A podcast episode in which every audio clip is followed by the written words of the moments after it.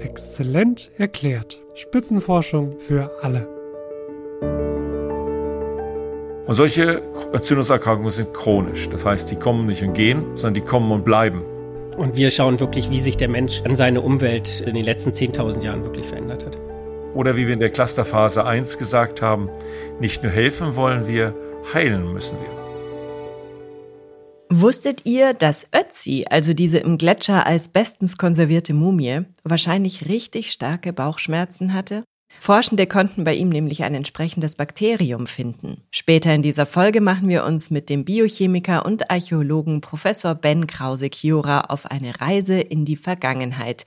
Er erforscht alte DNA und dadurch alte Erkrankungen, etwa aus dem Mittelalter, und versucht herauszufinden, wie diese unser Immunsystem geprägt haben.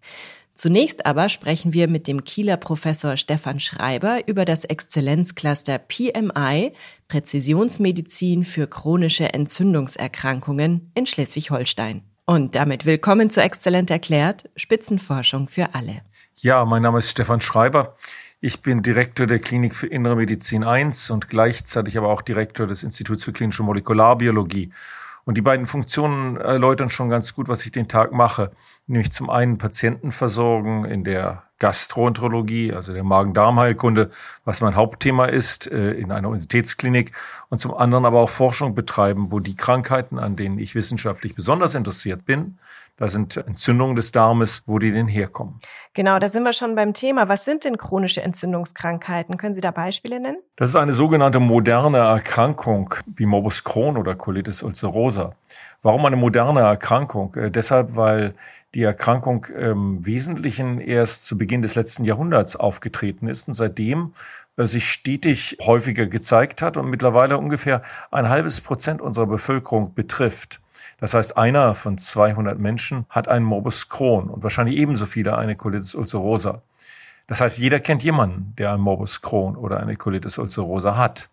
Und wenn der Darm nun von einer solchen Entzündungskrankheit betroffen ist, dann führt das auch zu einem ausgeprägten Beschwerdebild, zu einem enormen Leiden, genauer gesagt, der Patienten.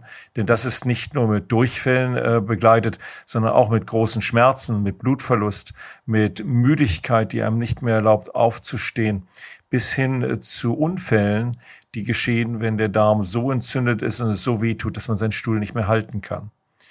Darüber hinaus kann die Entzündung dann auch den ganzen Körper angreifen und führt dann auch zu einem Zusammenbruch ganz anderer körperlicher Systeme und das kann bis zum Tode führen. Ist denn eine Entzündung im Körper immer etwas Schlechtes?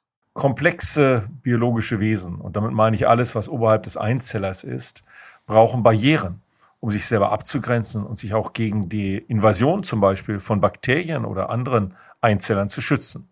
Solche Barrieren hat der Mensch natürlich auch. Wir haben eine Haut, wir haben die Schleimhäute, wir haben innere Barrieren. Also Barrieren sind für das Funktionieren des Körpers von großer Wichtigkeit. Und an der Grenzfläche von solchen Barrieren findet eine tägliche Abwehrleistung statt. Und manche der Entzündungsvorgänge, die wir, wenn sie überschießen, als krankhaft, als pathologisch bezeichnen, sind in kleiner Dosis sogar wichtig, um solche Barriere wirklich aufrechtzuerhalten. Also nehmen wir mal ein Stück Fisch und lassen das neben dem Kühlschrank liegen für ein, zwei Tage, dann wissen wir, was passiert. Aber wenn wir einen menschlichen Darm nehmen, der ist vollgepackt mit Bakterien, mit Stuhl, und trotzdem funktioniert die Barriere, das alles draußen zu halten und den Körper nicht in eine medizinische Entzündung zu treiben. Gleichwohl ist aber jede einzelne Deckzelle des Darmes damit beschäftigt, eine Verteidigungsreaktion in guter Dosis, um die Bakterien draußen zu halten, zu betreiben. Vor fast zwei Jahrzehnten ist das Cluster gestartet mit der Frage, wie diese Barrieren genau funktionieren. Also zum Beispiel an der Haut oder dem Darm. Und was passiert, wenn hier was schief läuft. Bei einem gesunden Menschen wehren diese Barrieren alle möglichen Bakterien ab. Wenn die Barriere aber nicht richtig funktioniert, dann kommt es zu Entzündungen im Körper.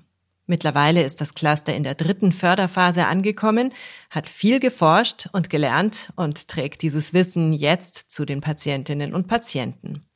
Das Ziel? Entzündungskrankheiten beherrschbar zu machen. Oder wie wir in der Clusterphase 1 gesagt haben, nicht nur helfen wollen wir, heilen müssen wir. Und zu heilen gibt es viele Menschen. Wir haben schon gehört, dass die beiden großen Darmerkrankungen wahrscheinlich knapp ein Prozent der Bevölkerung ausmachen. Dazu kommen aber noch viele andere Entzündungskrankheiten, Rheuma zum Beispiel oder die Schuppenflechte. Sehr viele Menschen leiden an diesen Krankheiten. Und solche Entzündungserkrankungen sind chronisch. Das heißt, die kommen nicht und gehen, sondern die kommen und bleiben.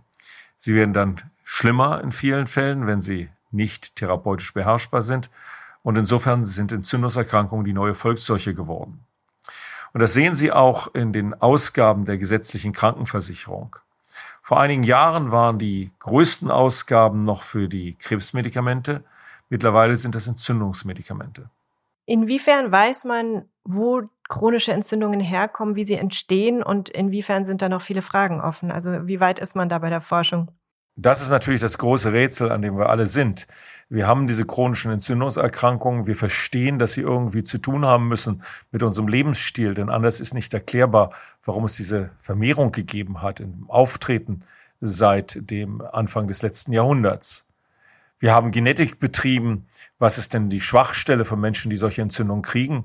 Und über 200 Krankheitsgene und Varianten sind bekannt. Damit haben wir eine Idee, wo die Schwächen des menschlichen Organismus denn sein könnten, wo er zusammenbricht und im Druck.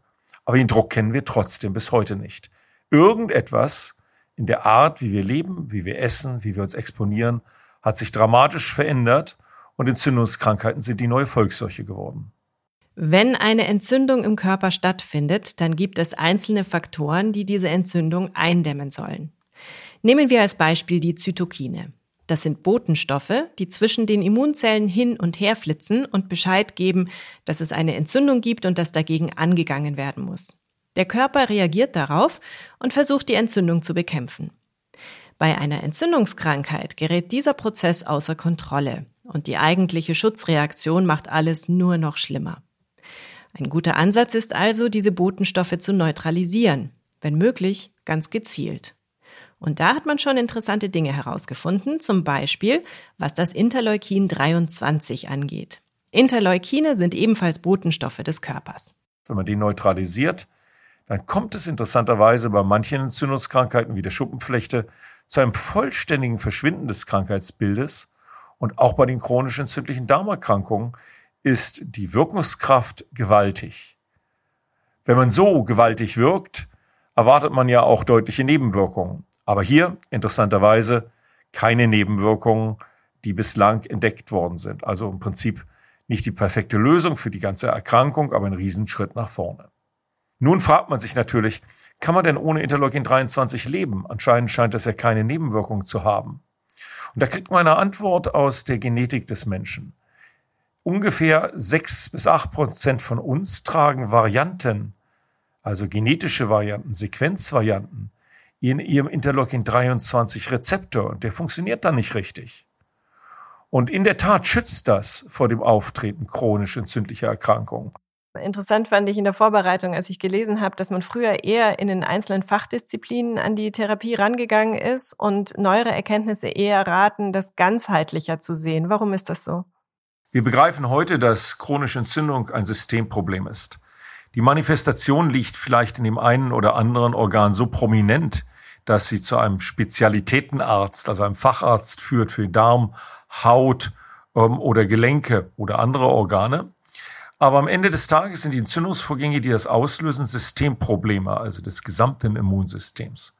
Und wenn man ganz genau hinschaut, und das haben wir in Studien gemacht, dann sieht man auch, dass viel häufiger als normalerweise bekannt auch andere Organe betroffen sind.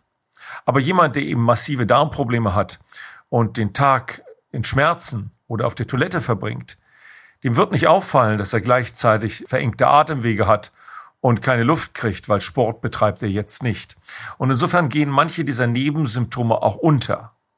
Trotzdem, wenn wir die Krankheiten beherrschen wollen, unser Ziel muss es sein, nicht nur eine Verbesserung hinzukriegen und die Symptome wegzubekommen, sondern diesen ganzen pathologischen Entzündungsvorgang im Körper zu stoppen. Darum muss man das Zusammenkommen auch von Spezialisten in der Entzündungsmedizin organisieren. Und eine ganz wichtige äh, Errungenschaft des Exzellenzcluster war es, vor 20 Jahren fast die ersten Entzündungszentren auch in der Krankenversorgung zu etablieren, in der wir in der Tat gemeinsam handeln zwischen Rheumatologie, Dermatologie, Gastroenterologie, äh, wenn Sie jetzt zukommen, auch die Neurowissenschaften, der Immunologe und der Augenarzt und viele andere Felder, die mit Entzündung zu tun haben und die versuchen für den einzelnen Patienten das Beste zu erreichen durch gemeinsame therapeutische Entscheidungen. Solche Fallkonferenzen, solche Entzündungszentren, solche interdisziplinären Sprechstunden und am Ende auch die gemeinsame Forschung, die bringen uns weiter, Entzündungserkrankungen tiefgreifend zu behandeln und die Vorgänge, die diese verursachen, wirklich auf der Ebene des gesamten Körpers zu stoppen. Und wie wir uns alle schon denken können, all das kostet eine Menge Geld. Wir haben ein ganz großes Problem. Und das ist natürlich, dass die Mehrzahl der Menschen in ihren 30ern, 40ern und 50ern dann doch gesund ist und dass viele dieser Krankheiten dann doch Krankheiten des zweiten Lebensabschnittes sind. Und wenn wir das in unsere Demokratie übersetzen, dann ist der Reflex natürlich auch ganz nahe, wenn man Geld sparen kann, es doch an der Forschung von chronischen Krankheiten zu sparen. Es geht ja jetzt schon ganz gut. Das halte ich für einen groben Fehler. Weil in der Tat äh, entstehen auch momentan noch neue Krankheiten, so wie wir vor 100 Jahren das Entstehen der chronischen entzündlichen Darmerkrankungen gesehen haben und äh, diese enorme Welle, die durchs Land gegangen ist, so wie wir Covid-19 gerade als Infektionserkrankung erlebt haben, das uns ja auch über die nächsten Jahrzehnte weiter begleiten wird mit seinen Folgeschäden, so wird das auch weitergehen. Insofern ist es wichtig, dass der Forschungsaufwand, den wir betreiben, mit dem Ziel, Krankheiten anzuhalten, weiter betrieben wird. Aber dann ist das machbar in wenigen Jahrzehnten. Das glaube ich schon. Ich weiß, Sie sind kein Wahrsager. Aber wenn ich Sie jetzt bitte, in die Zukunft zu blicken oder es zumindest zu versuchen, werden wir irgendwann in der Lage sein, diese Entzündungskrankheiten zu heilen in absehbarer Zeit? Ich glaube, dass wir uns das Thema Heilung als letztes vornehmen müssen, weil das Thema Heilung entspricht dem Wunsch des Menschen, ewig jung zu sein und mit allen funktionierenden Organsystemen quasi wie im 18. Lebensjahr in voller Stärke und voller Blüte zu bleiben. Ich glaube, das kann ein Ziel einer Medizin sein, aber das ist wirklich ferne Zukunft und natürlich der Urtraum der Menschheit. Keiner möchte alt werden, keiner möchte sterben. Wenn wir das aber akzeptieren, dass auch der Mensch vergänglich ist, dann müssen wir uns fragen, ob wir Krankheitsprozesse nicht anhalten können. Das ist ein Ziel, was ebenso ambitioniert ist, aber wahrscheinlich machbar, dass wir Krankheitsprozesse vollständig kontrollierbar machen. Wenn wir das als Ziel nehmen, glaube ich, ist das erreichbar, auch noch in meiner Lebenszeit für die chronischen entzündlichen Darmerkrankungen, für viele andere Krankheiten, sicher auch in den nächsten 30 bis 50 Jahren, vorausgesetzt, dass wir den Forschungsaufwand, den wir jetzt haben, auch weitertreiben. Das war jetzt der Blick in die Zukunft, aber ich habe ja zu Beginn dieser Episode schon verraten, dass wir auch einen Blick in die Vergangenheit werfen wollen. Und das habe ich mit Professor Ben Krause-Chiora gemacht. Er ist Leiter des ADNA-Labors. Das ist das Labor für Analysen von alter DNA an der Christian-Albrechts-Universität zu Kiel. Zehntausend Jahre kann man mit der ADNA zurückgehen und dadurch vieles über die Menschen damals herausfinden. Ähm, mit der ADN-Art kann man theoretisch noch weiter zurückgehen, aber das ist so der Bereich, wo die Leute anfingen, auch wirklich sesshaft zu werden und ihren ganzen Lebensstil quasi zu ändern. Jetzt geht es aber heute ja um die Entzündungskrankheiten, also um den medizinischen Bereich. Wieso ist es denn da überhaupt so wichtig, dass man chronische Entzündungskrankheiten erforscht, indem man in die Vergangenheit schaut? Ja, eine große Theorie, die auch schon vor der Einführung der ADNA da war, ist, dass natürlich unsere Historie, also die Evolution, die der Mensch durchgemacht hat und gerade die letzten 10.000 Jahre so quasi prägende Eindrücke in unseren Genen hinterlassen haben und die heute natürlich zum Beispiel zu Komplikationen wie chronischen Entzündungserkrankungen führen kann. Um das alles zu verstehen, müssen wir erstmal ein paar Dinge klären. Wo kriegt man denn die alte DNA überhaupt her? Wo überdauert die im Menschen in einem Skelett? Wir haben den Vorteil so ein bisschen, dass wir uns auf Europa auch fixieren oder fixiert haben und eingeschossen haben. Und da sind die klimatischen Bedingungen relativ gut, so dass wir auch genügend Knochenmaterial haben, was wir untersuchen können. Es gibt natürlich auch so exzeptionelle Fälle wie den Ötzi jetzt, der tiefgefroren überdauert hat. Also das wäre so das Allerbeste, was man natürlich haben kann. Was man heute mit biologischem Material auch machen würde. Man würde es einfach tiefgefrieren. Äh, das ist bei ihm natürlich gegeben. Und normalerweise nutzen wir wirklich Knochenmaterial und haben auch nur Knochenmaterial eigentlich zur Verfügung. Und da eignen sich besonders gut die Zahnwurzeln und das Innenohr, das sogenannte Petrous Bone auf Englisch oder auf Latein, das am besten sozusagen die DNA überdauert. Also am wenigsten durch andere äußerliche Einflüsse gestört wird. Wenn ich jetzt einen Ötzi finde, ja, also irgendeine sehr alte, äh, gestorbene Person und ich weiß nicht, woran der gestorben ist. Was ist übrig von möglichen Krankheiten, die dieser Mensch ha gehabt haben könnte? Muss ja nicht die Todesursache sein, aber woher sehe ich das? Was ist da noch übrig? Ja, das ist, also das ist das erste, äh, diese Differenzierung zwischen Todesursache wirklich und welche Krankheiten er gehabt hat. Das sind natürlich zwei unterschiedliche Sachen. Beim Ötzi, der wurde ja wahrscheinlich auch erschossen. Also selbst wenn man jetzt einen Krankheitserreger findet, heißt das nicht, dass er daran auch wirklich gestorben ist oder vielleicht auch gelitten hat. Das wäre so die nächste Frage.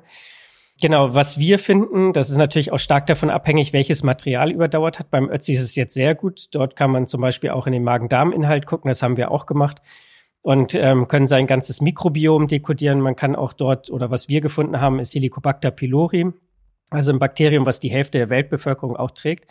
Aber sein Helicobacter pylori hatte auch wirklich Virulenzfaktoren, die es wahrscheinlich machen, dass er auch wirklich drunter gelitten hat. Also wahrscheinlich hatte er einen entzündlichen Magen und hat wahrscheinlich vielleicht dort auch an, an diesem H. pylori äh, wirklich gelitten. Nächste wichtige Frage. Jetzt habe ich also alte DNA gesammelt.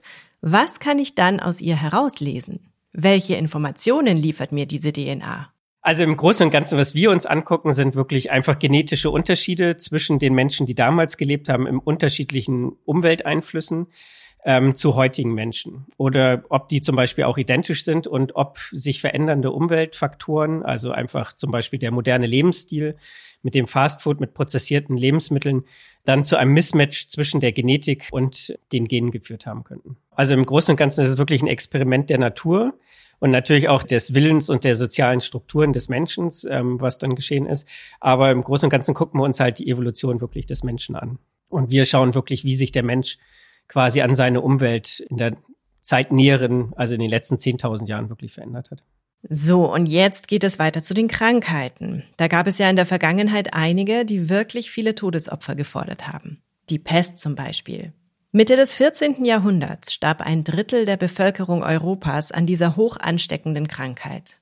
Wie geht nun ein Forscher wie Ben Krause-Chiora an diese Sache heran? Das eine sind natürlich quasi Fallkontrollstudien, die wir auch aus dem modernen Medizin kennen, zu übertragen auf die ARDNA. Das wäre zum Beispiel, dass wir versuchen, gezielt Pesttote, Lepratote zu finden und die mit zeitgleichen gesunden Individuen quasi zu vergleichen und dann zu schauen, gibt es da einen genetischen Faktor, der besonders heraussticht, der besonders anfällig zum Beispiel gemacht hat gegenüber der Pest oder gegenüber von Lepra oder vielleicht auch besonders geschützt hat. Das wären so Fragen in so einer Fallkontrollstudie. Das wäre wirklich vergleichbar mit modernen klinischen Studien quasi.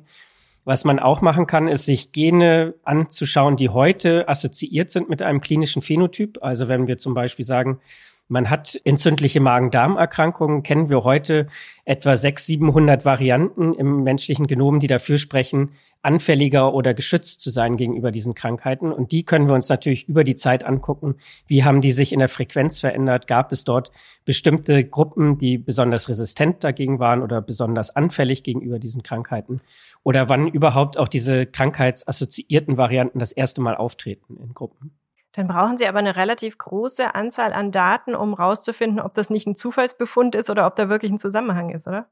Genau, also das ist so ein bisschen unser Problem leider auch. Also durch diese Schwierigkeit auch an die DNA heranzukommen, sind wir leider durch das Material so ein bisschen gebiased, dass wir kleine Stichproben eigentlich nur haben. Also das ist in modernen klinischen Studien natürlich ganz anders. Da hat man Tausende von Individuen, die man untersucht normalerweise. Wir machen das mit ja vielleicht maximal 100 Leuten pro Gruppe. Und was wissen Sie bislang? Wie haben Krankheiten aus der Vergangenheit unser Immunsystem von heute verändert? Ja, das ist eine spannende Frage. Also wir haben mehrere Studien in diese Richtung durchgeführt. Wir haben einmal so eine Fallkontrollstudie quasi im Mittelalter durchgeführt, die sich mit Lepra beschäftigt hat. Dort haben wir gezielt Lepra-Erkrankte gesucht und geschaut, ob die Faktoren haben, die ähm, jetzt ihre gesunden, zeitgleich lebenden Mitmenschen nicht hatten. Und da sind wir über einen Lokus oder ein Gen gestolpert, das sogenannte HLA-DRB1-Allel, was so die erste Immunantwort unseres Körpers auf jegliche Bakterien, Viren, alles das, was fremd ist dem Körper sozusagen spricht. Und dort gibt es eine Variante, die 1501 genannt, ähm, die wirklich äh, die Anfälligkeit für diese Person gegenüber der Lepra erhöht. Sodass wir hier wirklich eine erste Fallkontrollstudie zeigen konnten, dass ähm, diese Faktoren in Europäern quasi auch dort waren, auch in erhöhter Anzahl, als sie das heute sind. Bei vielen Krankheiten gibt es eine genetische Komponente, das ist bekannt. Und das war früher natürlich auch schon so. Es gab also Menschen, deren Risiko aufgrund ihrer Erbanlagen höher oder niedriger war, an Lepra zu erkranken. Und jetzt wird es richtig spannend. Und das, was häufig auch noch diskutiert wird, ist so eine Wechselwirkung, dass das, was damals quasi proaktiv geschützt hat, also einen hohen proinflammatorischen Status verursacht hat, also gegen Inf Infektionserkrankungen vor allem geschützt hat, kann heute natürlich quasi überreagieren, weil dieser Infektionsdruck quasi fehlt. Also wir sind ja in einer sehr reinen Umwelt. Also wir putzen sehr viel, wir haben eine übertriebene Hygiene fast schon. Und das kann natürlich dazu führen, dass unser Immunsystem einfach dadurch, dass es immer schon so geschult war, auf Infektionskrankheiten zu antworten, einfach heutzutage überreagiert und dann die, zu diesen Autoimmunerkrankungen führen kann. Das heißt, wenn wir eine Seuche nehmen, wie eben zum Beispiel die Pest, bei der vielleicht bestimmte Menschen überlebt haben, weil sie eine bestimmte Prädisposition hatten und also Glück hatten vom Erbgut her, gar nicht so sehr von ihrem Verhalten oder sowas, dann haben von denen natürlich mehr überlebt, weil die anderen sind an dieser schrecklichen Krankheit gestorben und deswegen sind in der heutigen Bevölkerung wahrscheinlich dann mehr Leute, die eben von diesen Menschen abstammen, oder? Also so hängt das dann alles zusammen.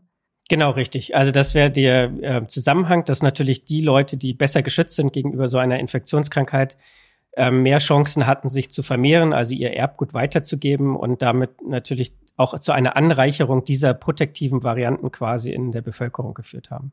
Aber genau diese Varianten sind heute möglicherweise von Nachteil, weil sie Entzündungserkrankungen fördern können? Genau, das ist äh, das Spannende. Also das ist, war immer so die große Theorie, dass natürlich diese Sachen, die damals geschützt haben, heute zu diesen Autoimmunerkrankungen geführt hat und dass das wahrscheinlich vielleicht gar nicht so gut war. Eine interessante Theorie. Wir alle sind das Produkt vergangener Epidemien. Aber ist wirklich das, was uns geschützt hat vor den Infektionserkrankungen, auch wirklich Auslöser heutiger chronischer Entzündungserkrankungen oder Autoimmunerkrankungen? Manches spricht dafür, aber nicht alles. Es gibt da auch genau die entgegengesetzte Richtung. Also wir sehen zum Beispiel die Varianten, die jetzt für Glutenunverträglichkeit sprechen, sehen wir in einer Zeit vermehrt auftreten und quasi bis heute anwachsen, in der die Leute ganz viel Weizenprodukte und glutenreiche Nahrungsmittel eigentlich konsumiert haben. Also es ist so ein bisschen kontrainduktiv, muss ich gestehen. Und das sind noch so große Fragestellungen, die, die uns im Augenblick beschäftigen, muss ich sagen. Gibt es denn Parallelen der heutigen Krankheiten mit denen von damals oder sind da große Unterschiede? Ja, das ist ein anderer Forschungszweig, den wir auch so ein bisschen verfolgen. Also wir gucken uns nicht nur den Menschen an, sondern auch die Pathogene, also die Viren und Bakterien, die diese Infektionskrankheiten verursacht haben. Da konnten wir auch einige identifizieren, auch die gesamten Genome dekodieren und dann im Verhältnis zu den modernen Verwandten sozusagen dieser Bakterien und Viren setzen. Und da sehen wir bei einigen, dass die sich gar nicht verändert haben und bei anderen, dass die sich sehr, sehr stark verändert haben über die Zeit.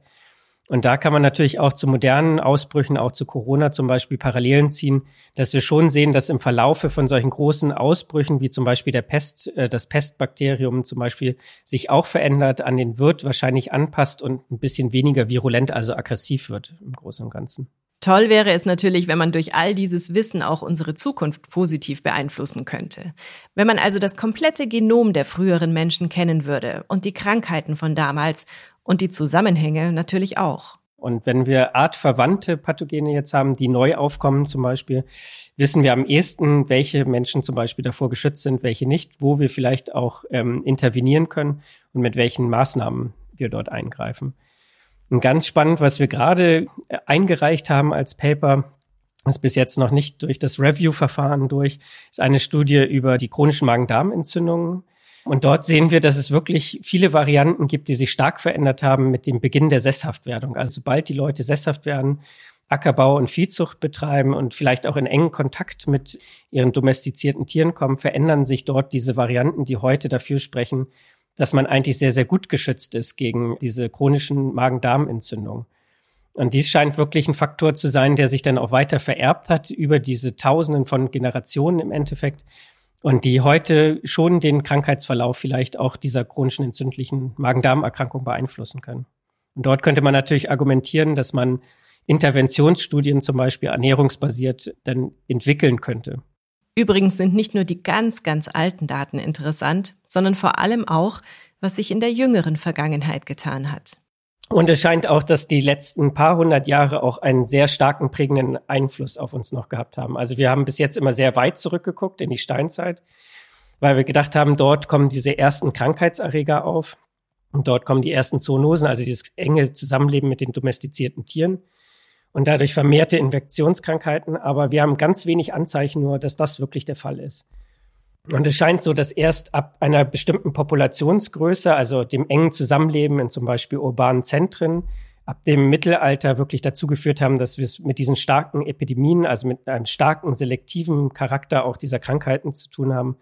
Und dass dadurch vielleicht auch ganz viele genetische Varianten sich sehr schnell verändert haben. Von der Vergangenheit in die Gegenwart und weiter in die Zukunft. Da hat Professor Schreiber noch einen kleinen Appell.